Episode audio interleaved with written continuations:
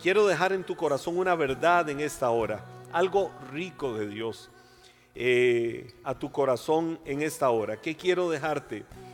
Meditaba precisamente sobre el amor de Dios y meditando sobre el amor de Dios, ese eterno amor de Dios, eh, el amor siempre hemos escuchado que tiene algunas, eh, algunos caminos, eh, algunas derivaciones. Se habla, por ejemplo, del amor ágape. Ágape es la palabra que expresa plenitud total de Dios, amor total de Dios. en algún momento se dice amor eros, que es el amor pasional, el amor erótico, que no es un amor pecaminoso, visto desde la perspectiva correcta del amor de Dios. o sea, es un amor pasional, un amor humano, un amor de pareja, un amor de relación, donde hay todo tipo de afectividad dentro del marco y los límites correctos, eh, pero es parte de esas derivaciones. Y hay otro amor que es sobre el que me quiero enfocar ahorita. Meditaba en esto. Y es el amor filial. El amor filial. El amor, eh, se dice el amor filos. Uno amor, porque se usan las palabras griegas. Amor ágape, es decir, amor de Dios. Amor eros, es decir, amor erótico. Y otra, amor filial o amor filos.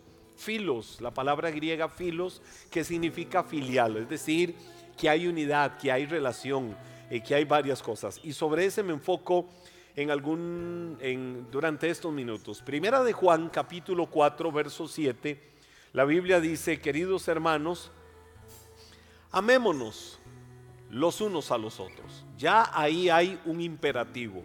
¿Cuál es? Amémonos. Eh, ¿Debemos o no amarnos? Ni siquiera lo cuestionemos. Amémonos los unos a los otros. ¿Y por qué debemos de amarnos los unos a los otros? ¿Será ese amor filial necesariamente un amor de abracitos, de besitos, de cerca. No, no, no, no, no, no, no, no. Este, este amor trasciende a aquello que es un amor más relacional, eh, más de contacto. Eh, dice amémonos los unos a los otros y pone la base, porque el amor viene de Dios. Es decir, el amor en sí mismo no es una cualidad de Dios. El amor no es eh, algo bonito que Dios tiene. No, el amor, dice la Biblia, viene de Dios. Es uno de sus atributos. Y cuando hablamos de que el amor es un atributo de Dios, es que Dios mismo en su esencia es amor. Dios en su esencia es amor. Y por eso dice el pasaje, y todo el que ama ha nacido de él y le conoce. Todo el que ama, la persona que ama, es decir, que decide amar a otros, eh, ha nacido en el verdadero amor de Dios y le conoce. Pero bueno, ¿cuál es el punto? Eh, si la Biblia nos llama a esto, a que nos debemos de amar los unos a los otros, porque el amor nace en Dios y toda aquella persona que ama ha nacido de Dios y conoce a Dios realmente en su corazón, ha experimentado el amor de Dios, ha experimentado el perdón de Dios, ha experimentado la gracia de Dios, sabe lo que es Dios, sabe lo que es su misericordia. Entonces de ahí surge mi pregunta, ¿qué es entonces el amor fraternal?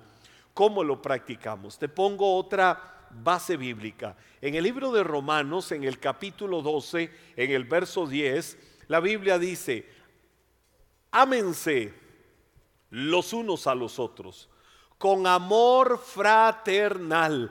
Ámense los unos a los otros, los unos a los otros. Yo amo a los demás, los demás me aman a mí, todos nos amamos los unos a los otros. Yo amo, él ama, nosotros amamos a toda la composición eh, verbal. Es decir, todos nos amamos. ¿Cómo tenemos que amarnos? La Biblia dice, ámense los unos a los otros con amor fraternal. ¿Nos podemos amar todos mutuamente con amoreros? No, no. ¿Nos podemos amar todos con amor ágape? Por supuesto, si alguien ha nacido de Dios, conoce a Dios, sabe lo que es expresar el amor ágape.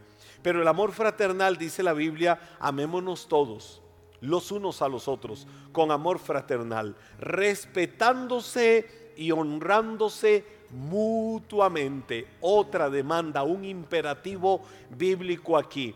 ¿Cómo yo empiezo a expresar un amor fraternal? Respetando y honrando a las demás personas. Pero cuando hay un amor fraternal, un amor filial, recíproco, es la, expresión de respeto, la expresión de honra mutua que hay entre unas personas y otras. Bueno, vengo entonces eh, a la palabra como tal. Quiero que digas conmigo amor fraternal, amor fraternal. La palabra amor fraternal viene de la palabra griega Filadelfia, que la conocemos en castellano. Acá en Costa Rica, eh, en una de nuestras zonas rurales, en la provincia de Guanacaste, eh, hay un pueblo que se llama Filadelfia. En los Estados Unidos eh, hay una ciudad del estado de Pensilvania, su ciudad principal, que se llama Filadelfia. hay personas que se llaman Filadelfia. Hay otros lugares en el mundo que les han puesto de nombre Filadelfia. Bueno, la palabra Filadelfia en sí misma significa amor de hermanos sin ser de sangre. Eso significa la palabra Filadelfia. Amor de hermanos sin ser de la misma sangre. Y de hecho es una palabra compuesta. Cuando digo compuesta es que la palabra eh, tiene dos partes y esas dos partes, una significa algo y la otra significa otra cosa, que al conjugarlas forman una idea riquísima, una idea ah, maravillosa. Por ejemplo, Filadelfia. en su palabra original, eh, fila, fila, la, primera parte, fila lo que significa es amado o amar. Entonces, cuando yo digo eh, a esa persona, yo tengo un amor fraternal, eh, estoy diciendo un amor Filadelfia o un amor fila. ¿A quién? A aquel amado, a aquella amada. ¿Qué le estoy expresando? Un amor. ¿Qué tipo de amor? Ya lo vamos a ir viendo. Pero viene la otra parte y es Delfia. Está fila que significa amar o amado. Y está Delfia que significa amigo, compañero de la fe, compatriota, ah, cercano. Cuando dice fila amar y Delfia, hermano, amigo, compatriota, compañero, hermano de la fe. ¿Qué quiere decir esa palabra en toda su riqueza? Amor hacia mi hermano, amor hacia mi amigo, amor hacia mi compatriota, amor hacia otra persona, que como lo dije al principio, sin ser necesariamente de sangre, tienen ese amor. Pero les voy a dar una definición más práctica de lo que es ese amor fraternal o ese amor Filadelfia. El amor fraternal nos enseña y prepara a que nosotros llevemos una convivencia sana y constructiva con los que no son hermanos de sangre, pero se aman como si lo fueran. El amor fraternal, eso es lo que provoca en las personas. No somos hermanos de sangre, pero yo a esa persona la amo entrañablemente. Yo a esa persona eh, le expreso, yo por esa persona hago, yo por esa persona me entrego, yo por esa persona me dedico. Eh, ¿De qué forma? Como si fuera un hermano o una hermana de sangre. Ya nosotros sabemos lo que la consanguinidad eh, produce. Eh, por naturaleza eh, un instinto. Yo recuerdo, mis papás eran muy estrictos.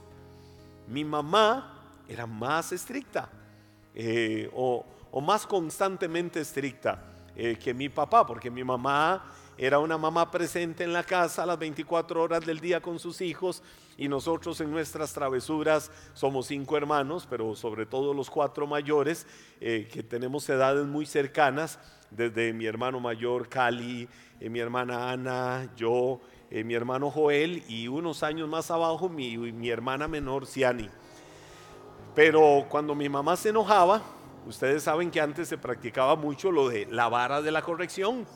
Y mi mamá, como yo he dicho muchas veces, usaba los códigos, las miradas y, y, cuando esos códigos no funcionaban, pues venía la vara de la corrección. Unos dos, tres, cuatro fajazos que nos recordaran eh, que había que ser disciplinado, que había que, cuidarse, que no había que cometer esos errores, que no había que hacer esas cosas. Yo recuerdo cuando a mi hermano mayor, sobre todo, eh, mi papá llegaba y le daba unos cuantos fajazos y le daba uno, yo sentía como que me los estaba pegando y le daba otro fajazo y yo sentía como que me los estaba dando a mí. Al final yo terminaba atacado llorando.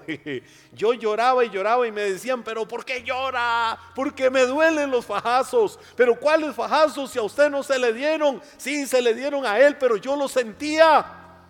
Ustedes saben que en esto hay conexiones muchas veces ah, de sangre, que yo no me voy a poner ahorita a explicar científicamente, de por sí no soy la persona docta para que pueda expresar eso ahorita, pero eso se siente. Cuando hablamos del amor Filadelfia, eh, que Filadelfia, recuerden, es la palabra griega que se traduce en castellano fraternal, cuando hablamos de Filadelfia o de amor fraternal es precisamente eso, eh, el que nosotros construyamos una vida de relación sana, una vida de convivencia con aquellas personas que no son hermanos de sangre, pero es como si lo fueran.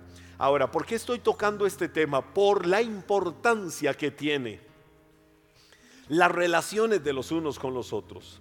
Ah, si somos hijos de Dios, si eres hijo o hija de Dios, si soy hijo de Dios, quizás dices, a mí no me gustan algunas cosas de la personalidad del paz. O habrá alguien ahí, no es nada raro, que esté al otro lado viéndome, criticándome. Eh, habrán personas que critican porque tal vez tienen el espiritillo fariseo, eh, que no hay argumentos, pero necesitan criticarlo todo. Habrán personas que critican porque ah, no me gusta cómo se viste, ah, no me gusta ese candado, no me gusta esto, no me gusta cómo habla, no me gusta la gesticulación. En fin, hay gustos para todos.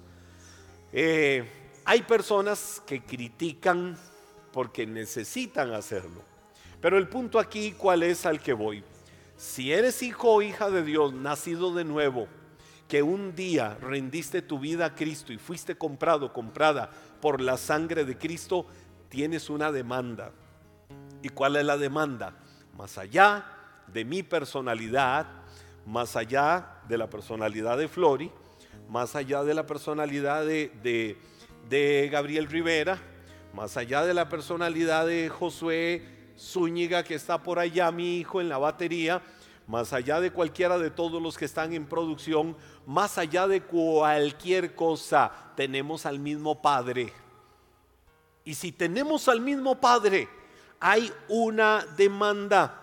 Así como yo no escojo mi familia terrenal antes de nacer, antes de, que el espermatozoide viniera y fecundara el óvulo y llegáramos nosotros aquí, no tuvimos elección para decir, eh, eh, eh, eh no quiero esta familia, quiero aquella otra familia, eh, no quiero este tamaño, no quiero este color, no quiero estos ojos, no quiero este país, quiero otro país. No, ninguno de nosotros escogimos esto.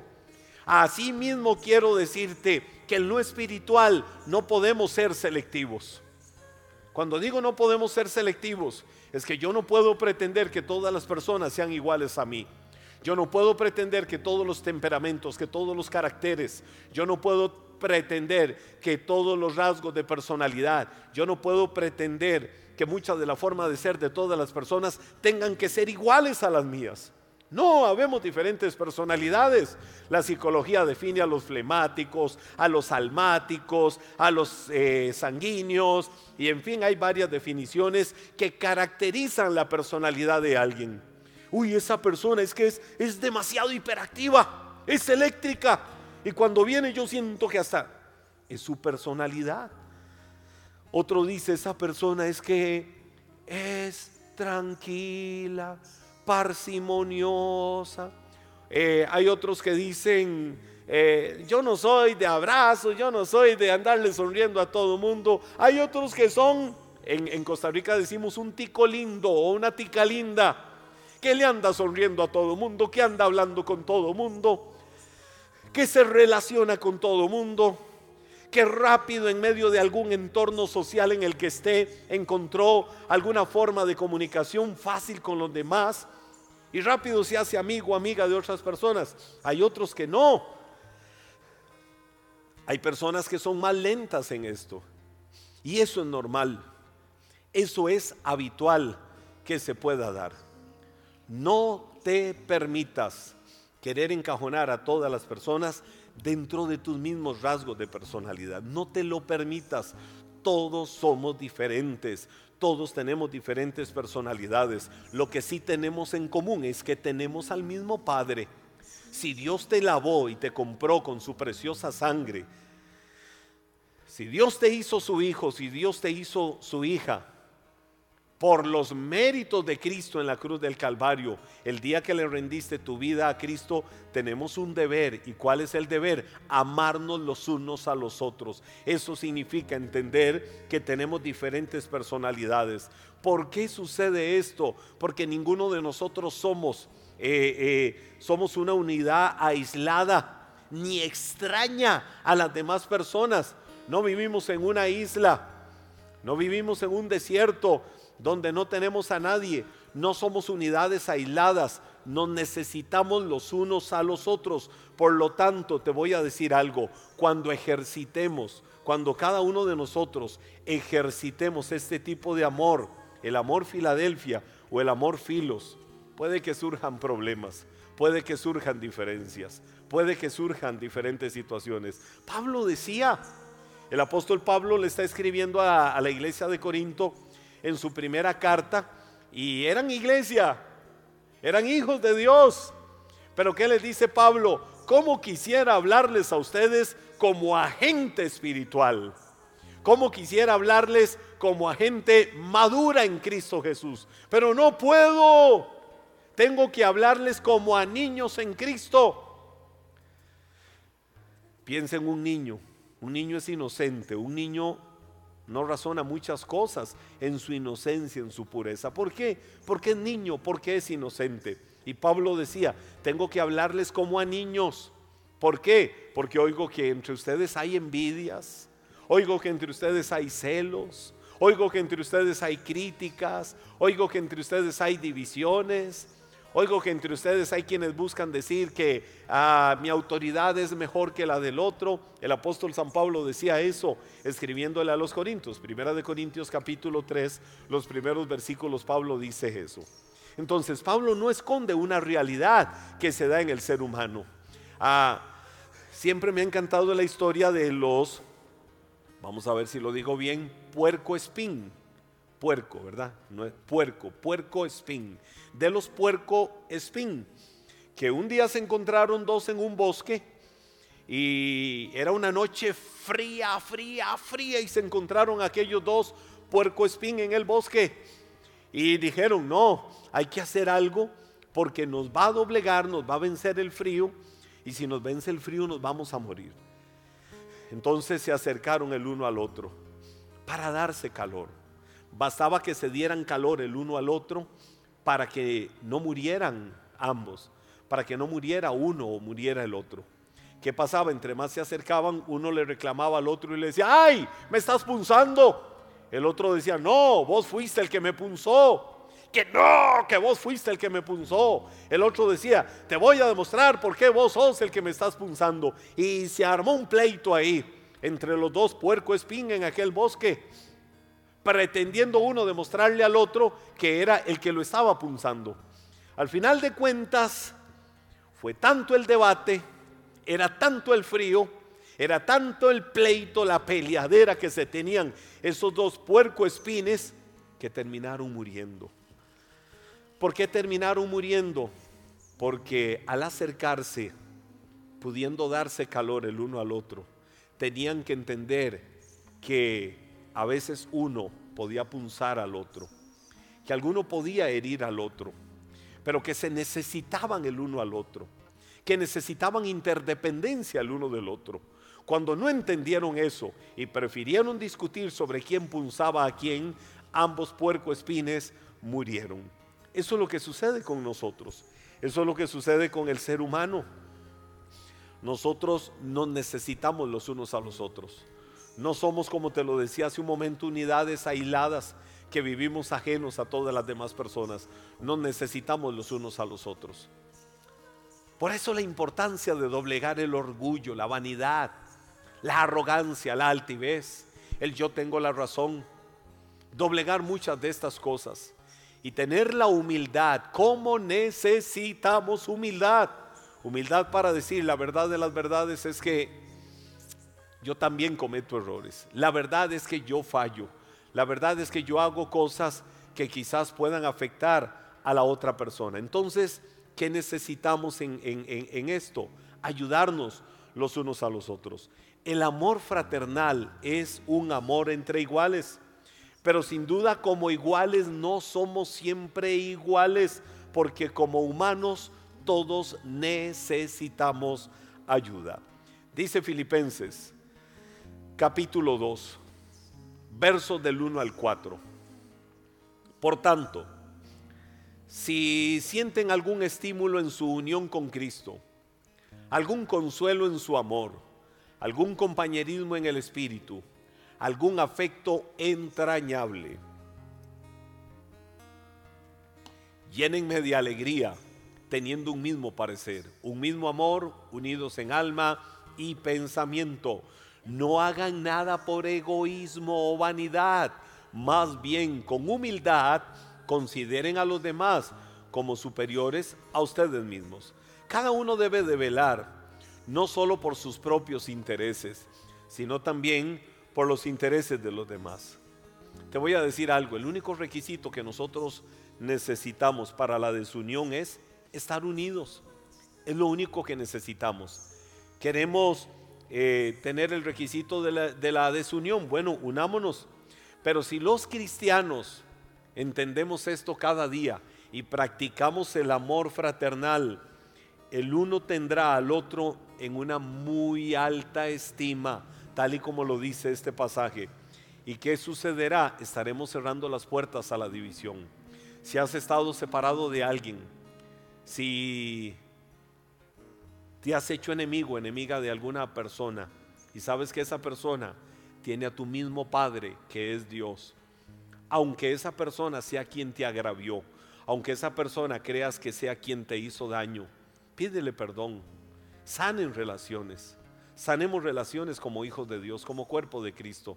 Bendigamos, oremos los unos por los otros, animémonos, estimulémonos los unos a los otros en el amor de Dios, ejercitemos ese amor fraternal, hagámoslo. Eh, dice la Biblia, Pedro mismo decía en una de sus cartas, amémonos los unos a los otros con un amor sincero, con un amor filial, con un amor fraternal. Y eso es importante. Y hoy es lo que quiero dejar sembrado en tu corazón, la urgente necesidad, en medio de un mundo en crisis, en medio de un mundo estresante, cuando andamos por las carreteras, andamos ejercitando dominio propio ante el estrés que gobierna el tránsito vehicular, ante el corre-corre de nuestra sociedad, que cada día se hunde más en el estrés y la ansiedad eh, por causa precisamente de ese corre-corre, el sonido de las sirenas,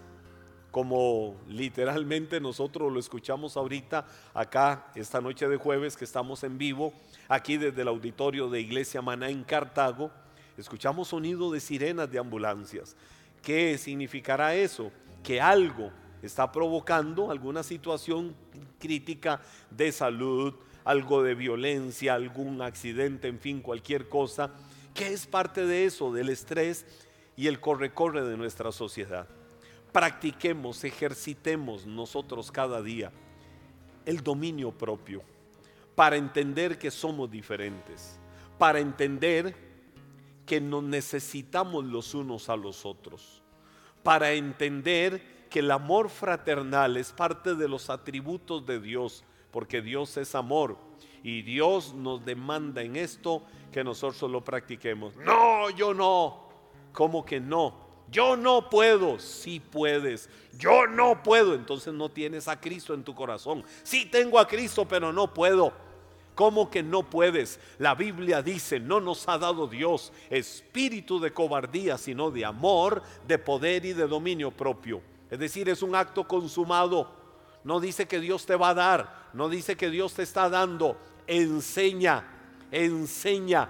Dios no nos ha dado espíritu de cobardía, sino que ya nos dio, eso es en la composición verbal del griego, eh, los tiempos auristos, eso es algo que se dio, que se consumó, que se ejecutó, que se realizó para que nosotros ahora lo practiquemos.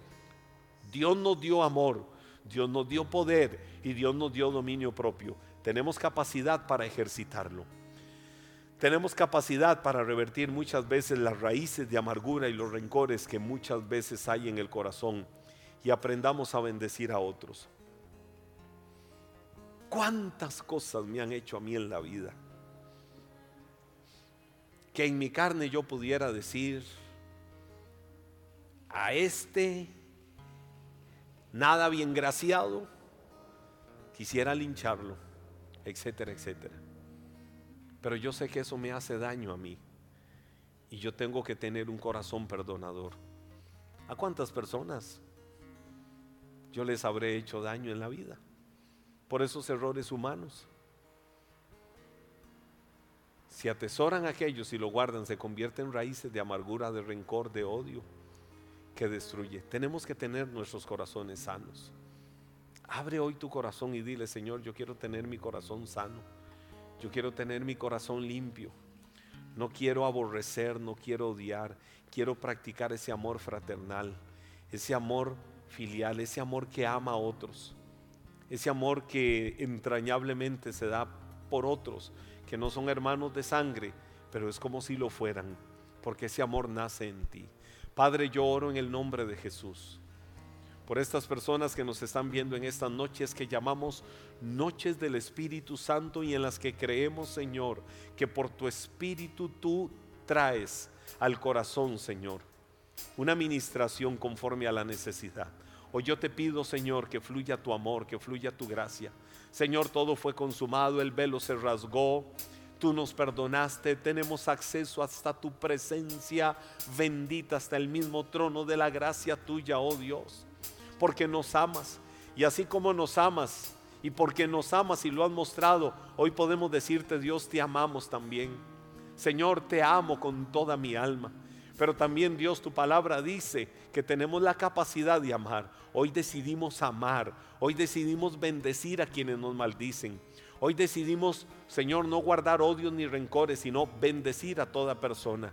Y Señor, decidimos en tu nombre ejercitar ese amor filial, ese amor fraternal, ese amor de los unos por los otros, que es un amor que nace en el corazón de Dios. Yo lo creo y oro por esto y bendigo la vida de cada persona, Señor, que con corazón dispuesto y sincero hoy en humildad dice Dios, yo quiero aprender a ver, como dice tu palabra, a los demás como superiores a mí mismo.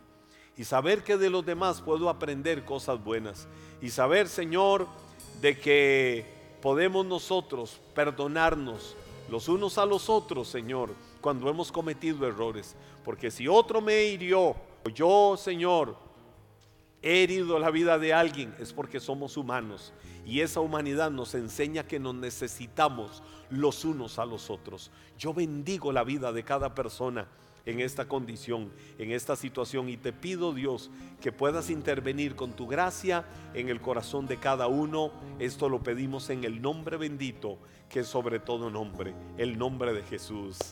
Amén, amén, amén.